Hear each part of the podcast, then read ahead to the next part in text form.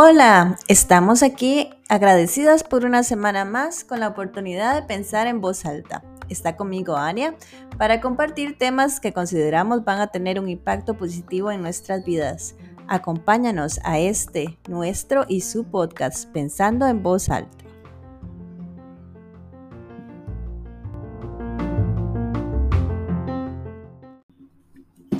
Y es que em, en este momento es cada vez más común ver parejas con hijos que se separan, que están casadas y se divorcian o simplemente tienen hijos y después deciden hacer sus vidas en forma separada.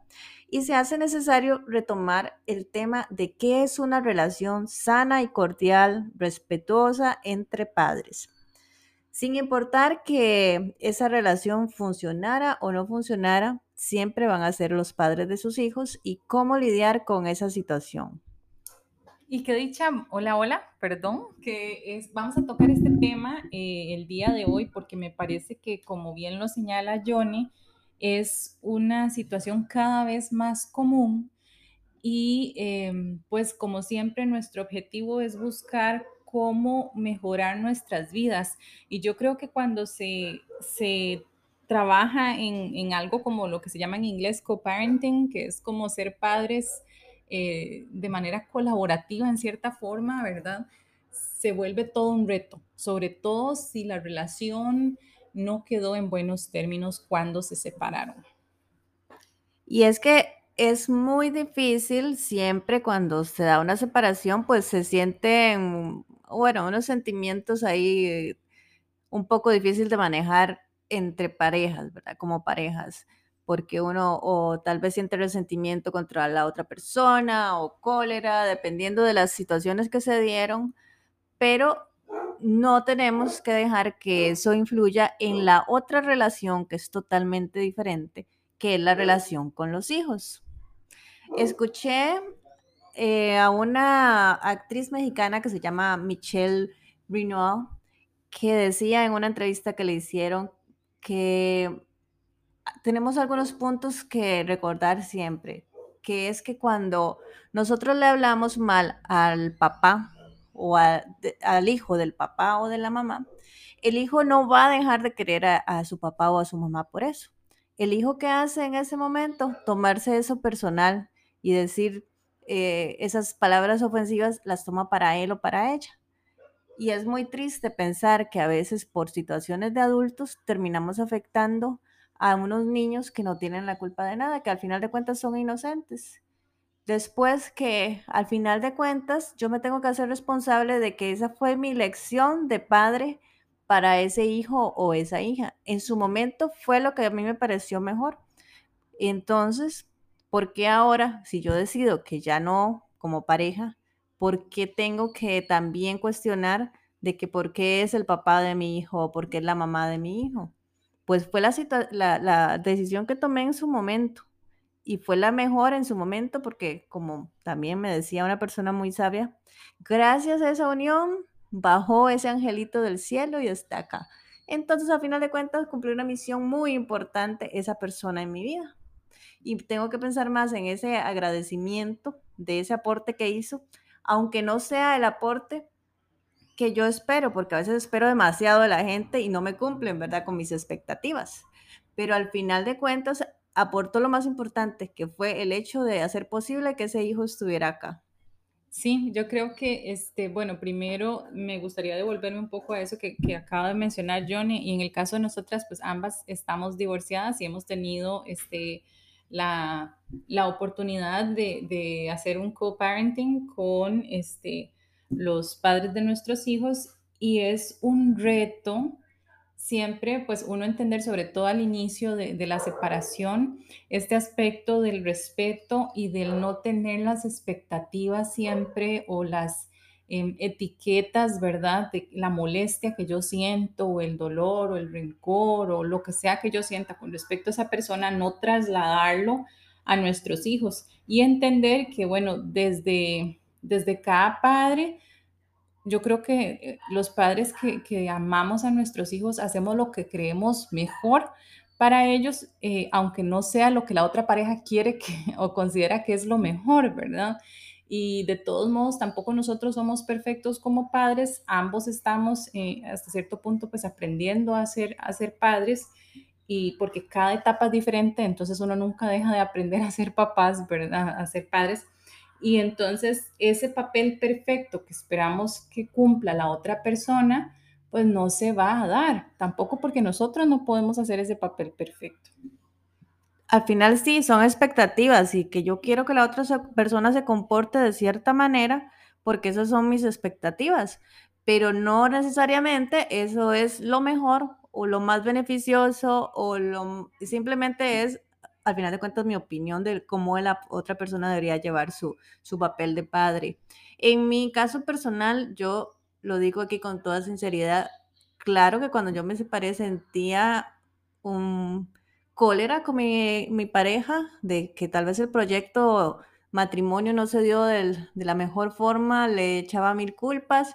Es un momento muy duro, pero lo que yo sí hice desde un instante fue hacer una separación entre mi relación con él y la relación de mi hija con él. Porque yo en ningún momento le dije así como que no, no la va a ver o no, no quiero que tenga contacto o mire a mi hija decirle, vea qué malo fue su papá. Porque al final de cuentas, en su papel de padre yo no, no tenía ninguna queja. Era mi, el papel como pareja mía lo que yo sí tenía quejas.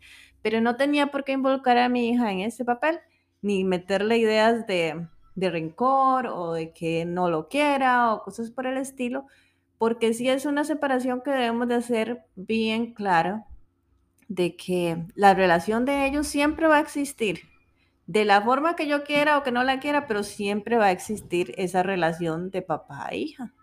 Y aquí también este, me encantó lo que, lo que mencionaba la actriz esta mexicana cuando hablaba del tema, porque este, habla sobre entender que no es una competencia.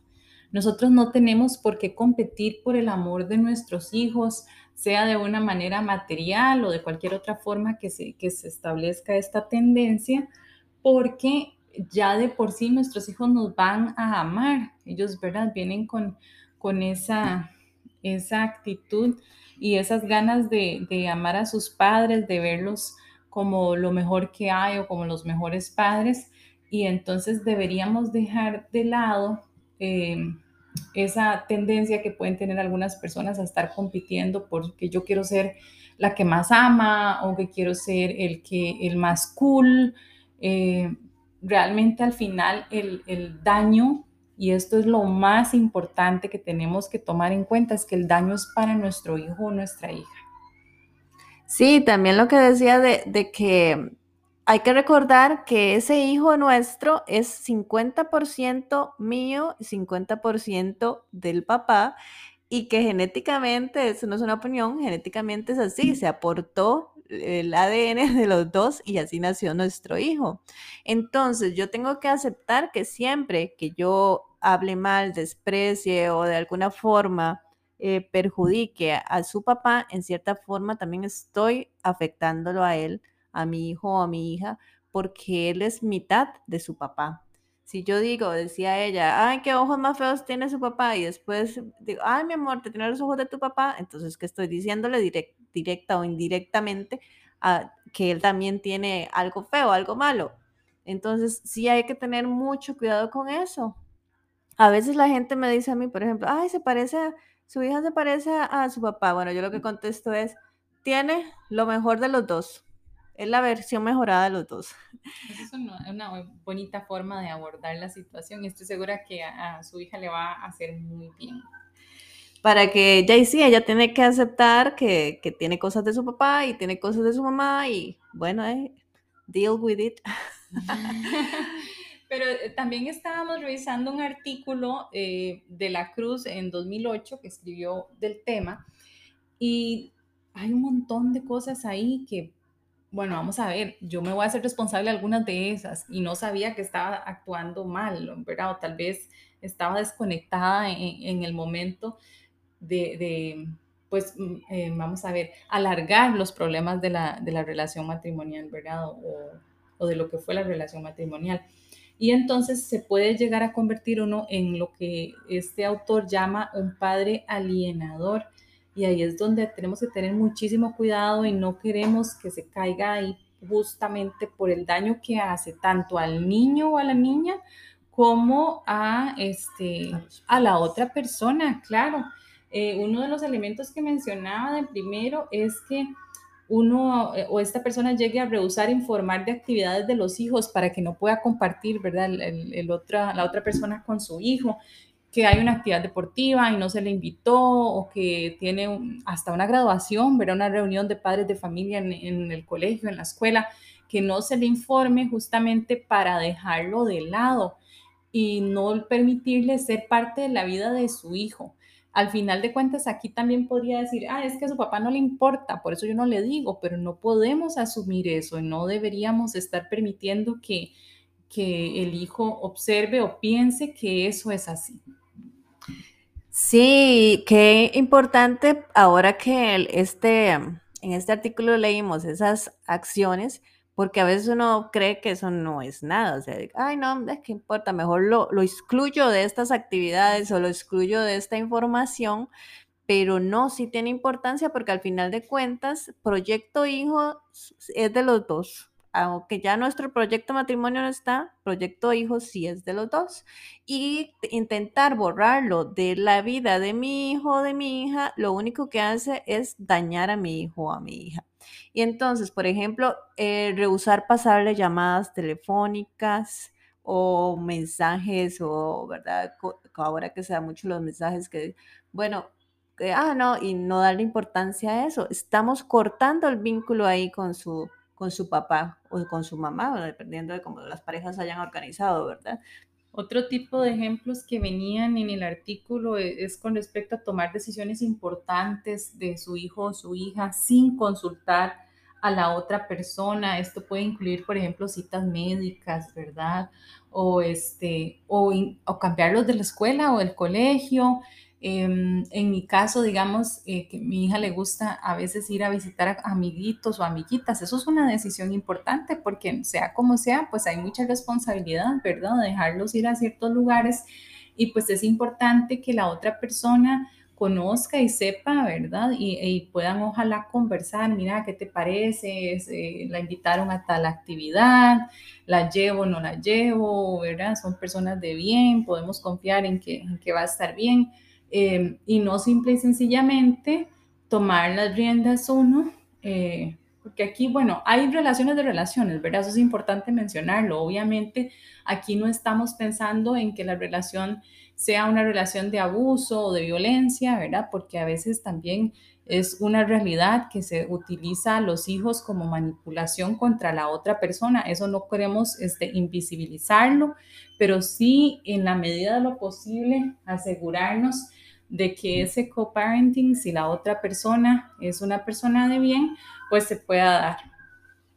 Y en el mismo, eh, en la misma línea sobre, por ejemplo, interceptar llamadas, está lo de obstaculizar las visitas, que si ya acordamos que tal fin de semana va a estar con el papá, que yo haga cosas como para que eso no suceda o que incluso manipule a mis hijos para que digan que no quieren ir. Por ejemplo, planear otra cosa más entretenida. Cuando son niños sabemos que ellos con cualquier cosa que yo los ilusione, ellos, ay, bueno, entonces mejor y poner al hijo en esa en esa también posición tan fea de tener que decidir y querer hacerse no quererse hacer sentir mal a uno o a otro también, porque a veces los hijos sufren en ese sentido de que, ay, pero yo quiero quedarme para ir tal vez al parque de diversiones Ah, pero, pero yo quedé con mi papá, pero, o sea, ¿por qué vamos a poner al hijo en esa situación? Si ya se acordó que tal fin de semana es con su papá, yo no hago nada, le, reservo completamente el espacio, que disfrute con él o con ella.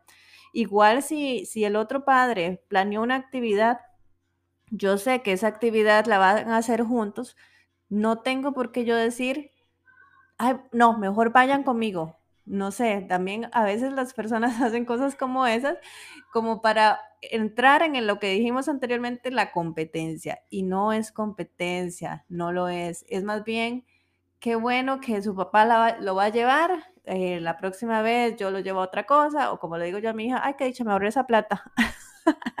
yo lo tomo como por el lado más positivo mío para no, para no entrar en discusiones. Sí, y una cosa que me gustó mucho, yo creo que esto da para todo un programa diferente, Johnny, que podríamos considerarlo después, es el hecho de cuando se introduce una pareja nueva a, a, la vida de los chicos, ¿verdad? Este, y llega a presentarse en el caso de, de las personas que están alienando a, a la expareja, se les presenta esta otra nueva pareja como un nuevo papá o una nueva mamá. Y esto puede generar muchísimo dolor en el niño, mucha confusión.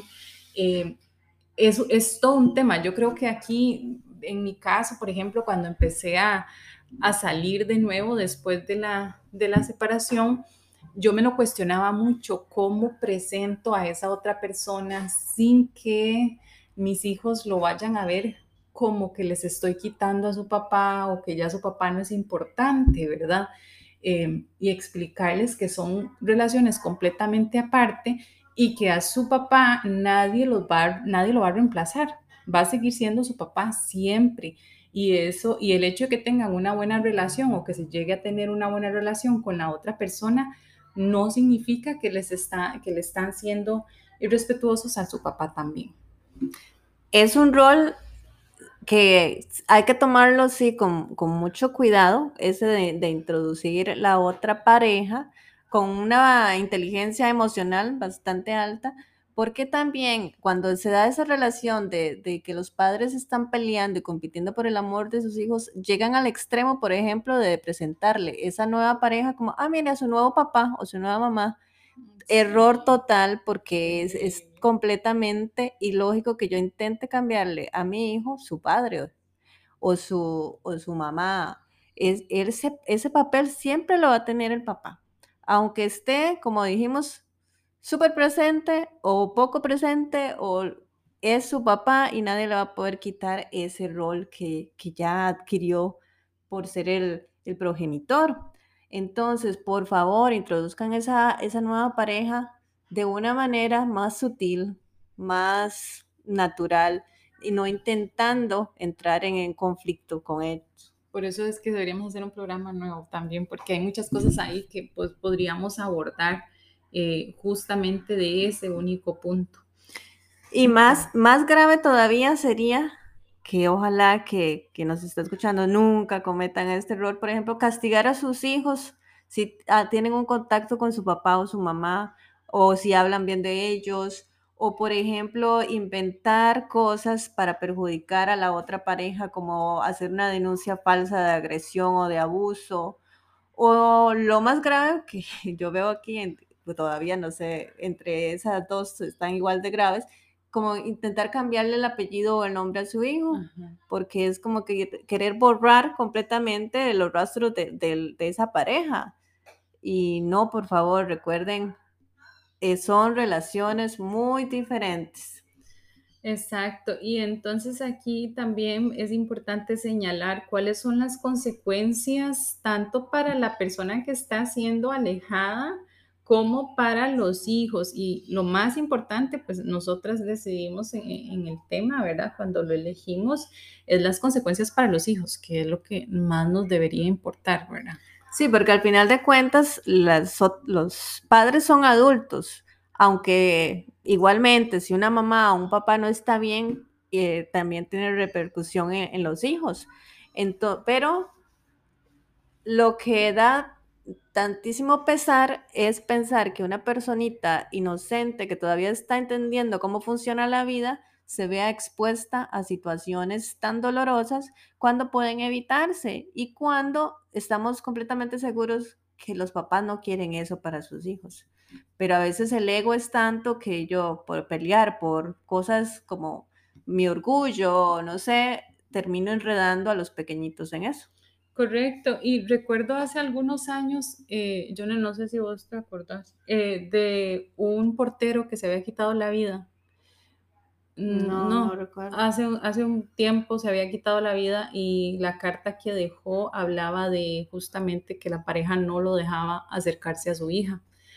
Y qué doloroso porque entonces este tipo de situaciones, que es una de las consecuencias a las que puede llevar, es a depresión, y depresión que lamentablemente, y los hombres son los que tienen las tasas más altas de, de, suicidio, ¿verdad? Este, por depresión, pues puede llevarnos a esto. Obviamente vivir uno angustiado, obsesionado, se empiezan a presentar este, problemas físicos, ¿verdad?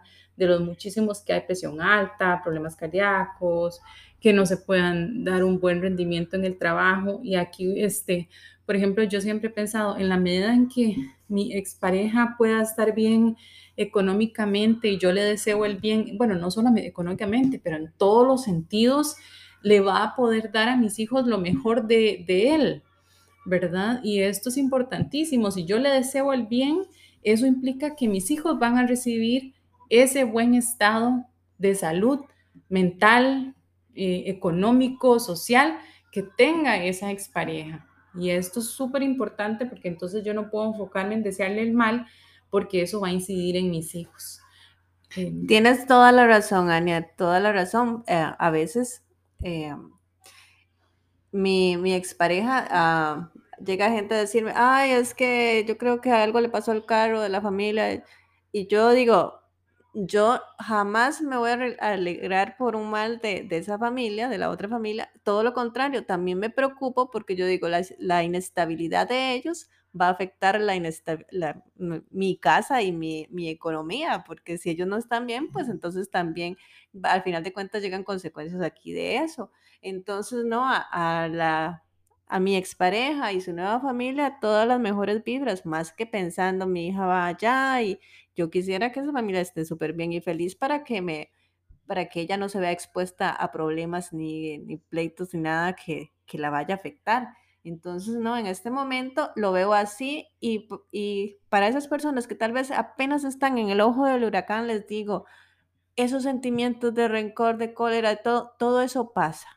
Todo eso pasa y llega un momento en el que, por ejemplo, ahora yo puedo decir, mis sentimientos hacia esas otras personas es neutro. Yo no les deseo el mal, más bien les deseo el bien, que quede dicha. Entonces, si están en el momento más terrible del ojo del huracán, tengan paz, respiren profundo, piensen, todo va a pasar y en un, un momento ya yo no voy a tener cólera hacia esa pareja. Pero si hice una mala relación, una, una no sé, no supe sobrellevar la relación con mis hijos, eso sí va a afectar no solamente en ese momento, va a traspasar hasta el momento presente y más allá. Exactamente, entonces aquí es donde podemos empezar a señalar algunos de los problemas que se van a presentar en los hijos, como bien lo señala Johnny, no a corto plazo, es que se da a largo plazo, ¿verdad? A veces mm, ambas hemos ido a terapia, creemos en la terapia, y algunas, yo soy hija de padres separados, digamos en mi caso, y yo sé que algunas de esas, de esas malas eh, relaciones llegan a presentarse nuevamente en edad adulta. Ojo, o sea, ya cuando estamos, ¿verdad? Bien grandes con nuestras propias relaciones y familias y, y, este, y salen situaciones del pasado. Entonces, dentro de las consecuencias, obviamente, pues la angustia, ¿verdad? Un niño pequeñito que tal vez, como, como usted lo decía hace un rato, está apenas aprendiendo a entender la vida, sentimientos de abandono, y esto puede generar eh, depresión inclusive, ¿verdad? Ansiedad, rechazo, eh, baja autoestima, y problemas para que puedan interactuar sanamente con otras parejas futuras que los hijos vayan a tener.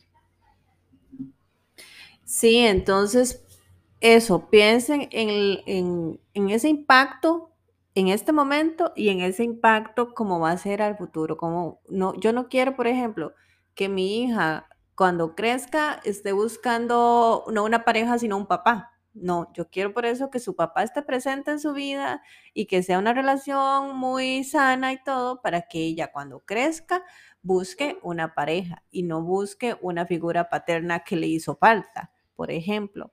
Entonces, eh, porque eso no, no es opinión igual, es, eso lo dicen los psicólogos. Entonces, basado en eso, es que yo digo la mejor relación con su padre, la mejor y, la más sana que podamos darle.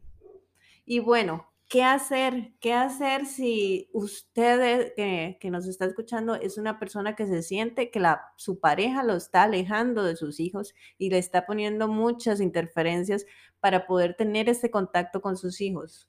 En primer lugar, de la Cruz menciona, eh, por ejemplo, mantener el contacto con los hijos por poquito que sea. Si lo llamo por teléfono y lo están presionando para que no hable conmigo, no importa que el hijo o la hija sepa que estoy presente, que me interesa saber de ellos, aunque sea poquito no darse por vencido. Yo digo que a veces, y se da más como que los hombres, ¿verdad?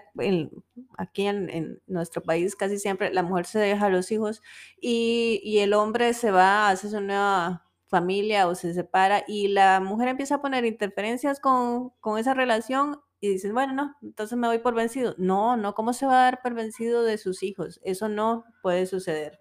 Eso implica que entonces a veces eh, hay que ignorar los ataques del otro progenitor, por más que sea difícil, por más que duela y que uno quiera responderle, sobre todo, eh, hay que ignorarlos. Y cuidar esos momentos de encuentro cuando quedan en un día para verse, cumplirle a su hijo. Nunca lo dejen esperando, nunca le cancelen por cosas que no tienen sentido, no sé cuidar ese encuentro comprometido con, su hijo o su hija. Y esto implica que entonces en esas, en esas em, encuentros que tenemos es conocerlos bien. Ellos van cambiando, van cambiando de gustos, van cambiando de, de su forma de ser.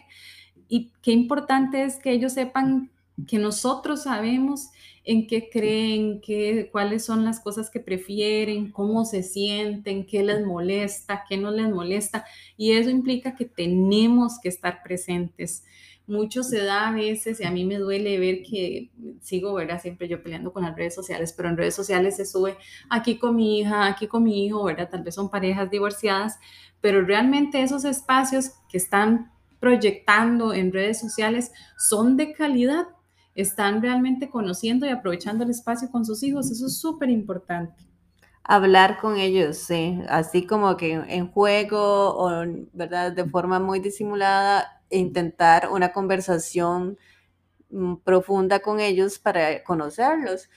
Y em, también si el hijo pone resistencia, no forzarlo, tener mucha paciencia, porque hay que recordar que para el niño es totalmente nueva esta nueva dinámica que, tiene la familia, ¿verdad? De que ya el papá no está viviendo en la casa o la mamá y que ellos eh, se sienten a veces un poco enojados también con la situación y con todo y tienen todo el derecho, entonces darles su espacio, no presionar tampoco, pero no dejar de estar presente para cuando él ya esté listo para compartir. Se me acaba de venir a la cabeza un, recuerdo pequeño de, cuando estaba este, yo recién divorciada, mi hija eh, llegó con un dibujo de donde estaba el papá y estaba yo, y ella nos tenía agarrados de la mano a los dos. Y bueno, eh, para ella seguimos obviamente siendo importantes, ¿verdad? Estando presentes en su vida, y entonces ahí súper importante, ¿verdad? Qué lindo, mi amor, qué bonito dibujo que hiciste. Y, y, tal vez no hacer, ay, no, ¿por qué no nos dibuja por aparte, verdad? Ella solita con el tiempo, pues sí empezó a hacer los dibujos por aparte, pero es un proceso. Ellos también, ¿verdad? Una separación, independientemente cuál haya sido la causa, hay un duelo, hay un periodo de duelo. Para ellos también es un duelo, hay una nueva etapa en sus vidas y tenemos que llevarla con mucho amor porque ellos tienen que, eh, ojalá en la medida de lo posible, pues vivirla, no es nada agradable, pero vivirla lo más tranquilos posible. Y al final de cuentas, dejar los problemas de adultos entre adultos, no descargarme, porque también hay personas que agarran a los hijos como refugio para estarles diciendo, ay, no, yo su papá, que tan mal que me cae, o no, no sé, cosas así, como que enojada que estoy. No, mejor si usted tiene un problema con su pareja, háblelo con su, pareja, su expareja y dejar a los niños fuera de eso, porque ellos no le pueden resolver a usted sus asuntos de adulto. Exacto. Entonces, bueno, recordar, ¿verdad? Primero es que tenemos que ser respetuosos de ellos y de la otra persona, aunque ya no esté en nuestras vidas de la misma forma que estaba, va a seguir siempre presente, ojalá, en la vida de nuestros hijos, en la medida en que nosotros también, si es con nosotros que viven, se lo permitamos. Y recordar que el, el que todos esos problemas, esos reproches y todo eso que, que sentimos hacia esa pareja, eso tal vez es reflejo de mi problema y no es problema ni del hijo, ni al final de cuentas ni de la otra persona, que yo quiera que sea como, como yo lo, lo visualizo en mi mente, porque las personas son como son, no las puedo estar cambiando. Entonces, al final de cuentas...